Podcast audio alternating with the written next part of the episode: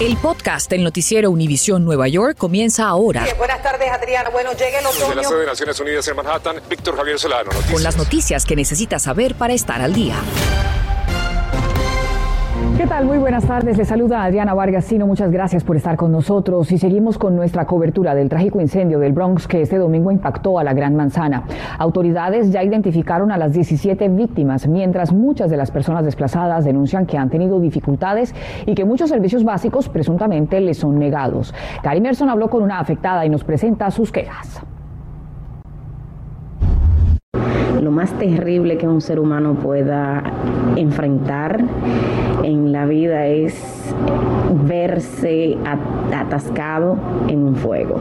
El trauma ya empieza a marcar a algunos sobrevivientes del incendio del Bronx. Yadira, con ocho meses de embarazo y un hijo de 15 años, nos dio su testimonio. Mientras intentábamos salir por la puerta, mi vecino del lado me voceaba que lo ayudara. Han muerto muchas personas, pero cuando son personas tan cercanas, uno, uno tiene ese sentir más, eh, más vivo. De todo lo que viste, ¿qué fue lo que más te impactó? Cuando yo iba bajando, los niños que tiraron por la ventana. Varios sobrevivientes y parientes contrataron servicios de abogados por enfrentar la pérdida de familiares, de su hogar, peligro de muerte, entre otros, por lo que demandan compensación por mil millones de dólares. La mayoría de los desplazados y familiares ha llegado a este hotel, pero una controversia comienza a rodear el tiempo de estadía que deben permanecer. Que la Cruz Roja está negando de pagar los hoteles para las familias. Ellos están diciendo que se tienen que salir de aquí ya. Los alegatos son que además del alojamiento les niegan cupones de alimentos en esta emergencia. Hicimos contacto con un enlace de la alcaldía. ¿Qué está haciendo la ciudad para prevenir el desalojo de esos desplazados del incendio? Solo son rumores. Eh, hay unas cuantas familias que sí están, eh, se fueron del hotel, no están supuestos irse para otro hotel en este momento porque esta es la área de ellos, o sea, su comunidad, tienen todo aquí, su mezquita, la escuela de los niños y todo eso. estamos tratando de ver qué fue lo que pasó en, en ese momento. La también presidenta de los musulmanes latinos del Bronx insistió en que toda víctima de este incendio, con una situación migratoria irregular que fue en busca de ayuda a una emergencia, sus beneficios les serán garantizados sin enfrentar autoridades migratorias. Gary Merson Noticias, Univisión 41. Y a esta hora investigan un tiroteo en un autobús de la MTA en el Bronx. Ocurrió aproximadamente a las cuatro y media de la tarde. Según la policía, dos personas estuvieron peleando dentro del bus B39 cuando uno de los sujetos sacó su arma y la disparó. Afortunadamente nadie resultó herido, pero uno de los individuos se escapó de la escena en la avenida Van Nest con White Plains Road. Y nuevos videos revelados por la policía muestran cómo la violencia sigue impactando los pequeños negocios en la ciudad de Nueva York. Los dos últimos incidentes ocurrieron en una bodega y en una barbería del Bronx y desde allí en vivo en Soundview nuestro Filipo Ferretti nos detalla qué fue lo que pasó en este lugar. Adelante Filipo, cuéntanos.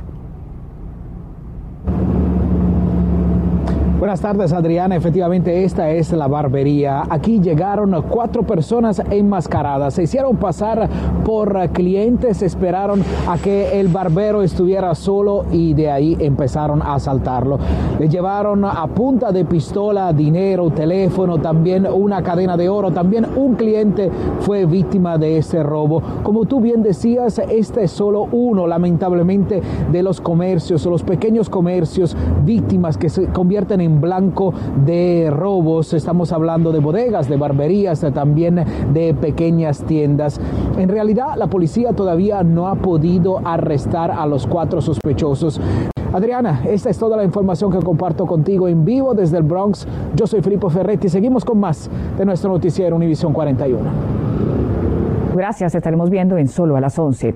Y la moratoria de desalojos llega a su fin este sábado en el estado de Nueva York autoridades estatales informaron que no se volverá a extender. La buena noticia es que anunciaron el restablecimiento de las solicitudes para el programa de alivio conocido como ERAPO, ERAP. Mariela Salgado nos explica quiénes son elegibles, qué proceso deben seguir y cómo aplicar los protege de este desalojo. Si usted está teniendo problemas para pagar su alquiler por todas las penurias que ha vivido con la pandemia, le tenemos buenas noticias de este programa de ayuda para personas que rentan. Como como Modesto. Yo no podía salir a trabajar por miedo de que me infectara. En esta esquina de Harlem, donde se convergen los esfuerzos y el sudor de la gente trabajadora, Modesto nos cuenta que se hubiese quedado en la calle si el Estado no le hubiera pagado la renta. Eh, yo debía cuatro meses de renta y ya me presionaban para pagar la renta y yo no podía. El programa Emergency Rent Assistance había sido cancelado, pero fue reinstaurado y las aplicaciones están abiertas. Lo bueno de esta solicitud es que muchas personas inmigrantes con estatus no migratorio podían eh, calificar y ayudó mucho. Muchas personas trabajan en, empleos no formales. Todavía hay eh, casi un millón de inquilinos que están pidiendo ayuda. Para que la gente vea. Ok, aquí estamos en la aplicación ya. Y ahí le pide su nombre, apellido, dirección. El programa de alivio de alquiler recibió más de 291 mil solicitudes y pagó más de 2 mil millones. Organizaciones nos dicen que aunque no hay dinero para todos, usted igual postule si no lo hizo antes, porque el dinero puede que empiece a llegar eventualmente, más fondos del gobierno federal. Además, así usted empieza a crear su propio récord en caso que tenga problemas con su casero tiene toda la información para ir a la corte y sobre todo si tiene que ir a pelear ante un juez para que no le quiten su vivienda, ¿no? Exactamente. La solicitud de alivio de alquiler protege mucho a los inquilinos, aunque aún no hayan recibido el dinero, porque le puede proteger de un desalojo en la corte de vivienda. ¿Cuánto dinero le dieron? Eh, dieron 14,820. 14 mil dólares. No podía creer que, que tantos años aquí, más de 20 años este, en Nueva York y que pues Dios me bendició con esa ayuda que me dio, ¿no? En Manhattan, Nueva York, Mariela Salgado, Noticias, Univisión 41. Estás escuchando el podcast del noticiero Univisión Nueva York. Y aumenta la presión en Nueva York por mejores salarios para trabajadores de atención domiciliaria ante la escasez de personal. Alejandro Condis, en vivo desde Morris Park, en el Bronx, nos cuenta cuáles son otras exigencias de parte de estos empleados esenciales. Adelante, Alejandro. Adriana, estos trabajadores dicen que les pagan un salario miserable para todo lo que tienen que hacer. Esos son los que cuidan, por ejemplo, a los viejitos en sus casas, a las personas que no tienen cómo valerse por sí mismas, que están en cama y por eso piden a los legisladores estatales y también a la gobernadora del estado que los apoye para que se apruebe un anteproyecto de ley que está en el Senado del estado que le subiría el salario. Por ejemplo, ellos dicen que tienen que hacer trabajos tan duros como por ejemplo, imagínense en esta escalera cuando no hay una rampa para impedidos subir una silla de rueda. De hecho, según estadísticas de Home Care eh, Association, para el año pasado cerca de uno de cada cuatro posiciones de estos cuidadores no estaban llenas en el estado de Nueva York. Muchos prefieren irse a trabajar, por ejemplo, a un restaurante de comida rápida con mejores condiciones de trabajo y menos tiempo de trabajo que quedarse en casa con estas personas. Pero algunos, como Margarita, me dicen que ellos lo hacen por pasión y que este trabajo es muy importante. Cuando hay un paciente que está de cama, nosotros le hacemos todo, lo bañamos en la cama, lo cambiamos de pamper, porque ellos no pueden moverse, ellos no pueden hacer absolutamente nada. Cada dos horas lo tenemos que cambiar de posición. Lo sacamos de la cama para poderlo llevar a los appointments, de la cama al, al sillón de ruedas y del sillón de ruedas para afuera. Para que tengan una idea, este anteproyecto de ley subía el salario base de los asistentes de salud en el hogar en un 150% más sobre el salario mínimo local. Por ejemplo, de las 12 horas mínimos que ganan ahora, podrían ganar de esos 12 dólares 22,50 centavos y al año, en vez de ganar 21.300 como mínimo, podrían ganar hasta 35.000 con esta nueva ley. Estos fondos vendrían directamente del Medicaid en un momento clave donde la población de Nueva York está envejeciendo y donde cada vez menos personas quieren dedicarse a esta importante labor. Yo soy Alejandro Condis, Noticias Univisión 41. Alejandro, muchas gracias. Y en otras noticias, la MTA recibirá la suma más grande de la historia para realizar mejoras en el sistema de transporte. Los fondos federales de 6 mil millones de dólares se destinarán a seguir con el plan de señalización y continuar con el proyecto del subway de la Segunda Avenida. Entre tanto, antes de la llegada del Omicron, el sistema de transporte reportó una recuperación en la cantidad de usuarios. Sin embargo, datos del lunes revelaron una disminución de 2.34 millones, es decir, un 44 ciento de lo que era antes de la pandemia. Bueno, y los precios de las cosas están por las nubes y llegaron a un 7% de inflación para el 2021, un nivel histórico no registrado desde hace varias décadas. ¿Qué podemos esperar para este 2022? ¿Y existe forma de prepararnos? Consultamos al economista Francesc Ortega, profesor del Departamento de Economía de CUNY, y esto fue lo que nos dijo. Profesor Ortega, la inflación ya está en el 7%. ¿Se veía venir? ¿Qué tan grave es esto para la historia reciente de este país? Bueno, es un cambio respecto a lo que hemos tenido en las últimas décadas, pero uh, seguramente no va a ser un problema de, largo plazo. Es algo que, que bueno, nos va a tener preocupados durante los próximos dos años probablemente. Wow. Sabemos que, por ejemplo, los alimentos, la vivienda, los autos se fueron hacia arriba, subieron en precios. Entendemos que solo en el mes de diciembre, por ejemplo, la ropa subió. ¿Cómo llegamos a estos precios mucho más altos, un 7% más altos?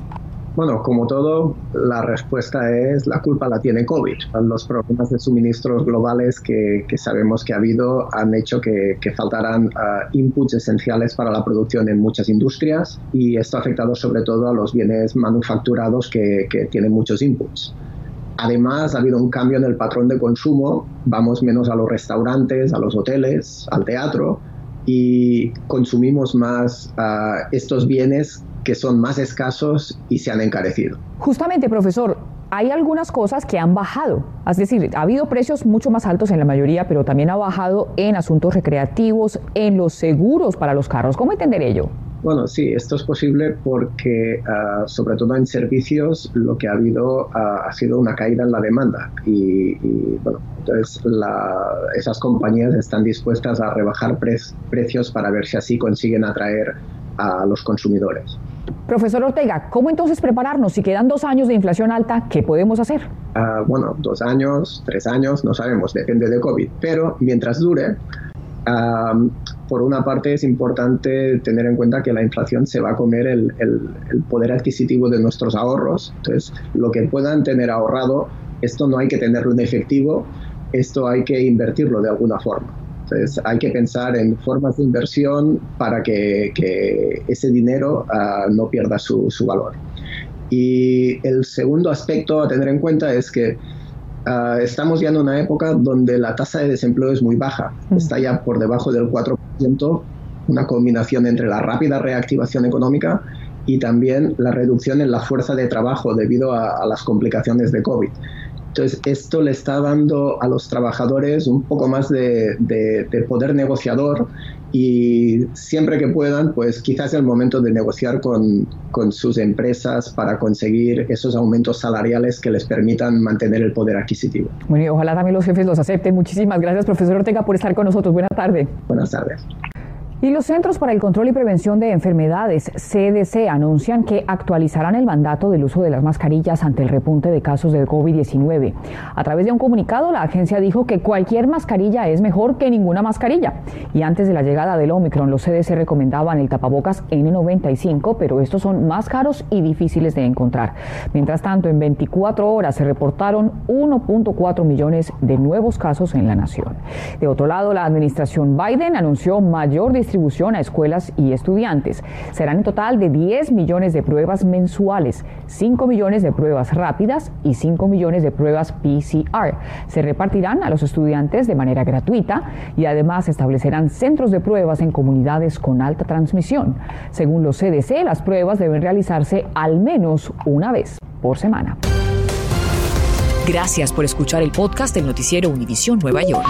Puedes descubrir otros podcasts de Univision en la aplicación de Euforia o en univision.com diagonal podcasts.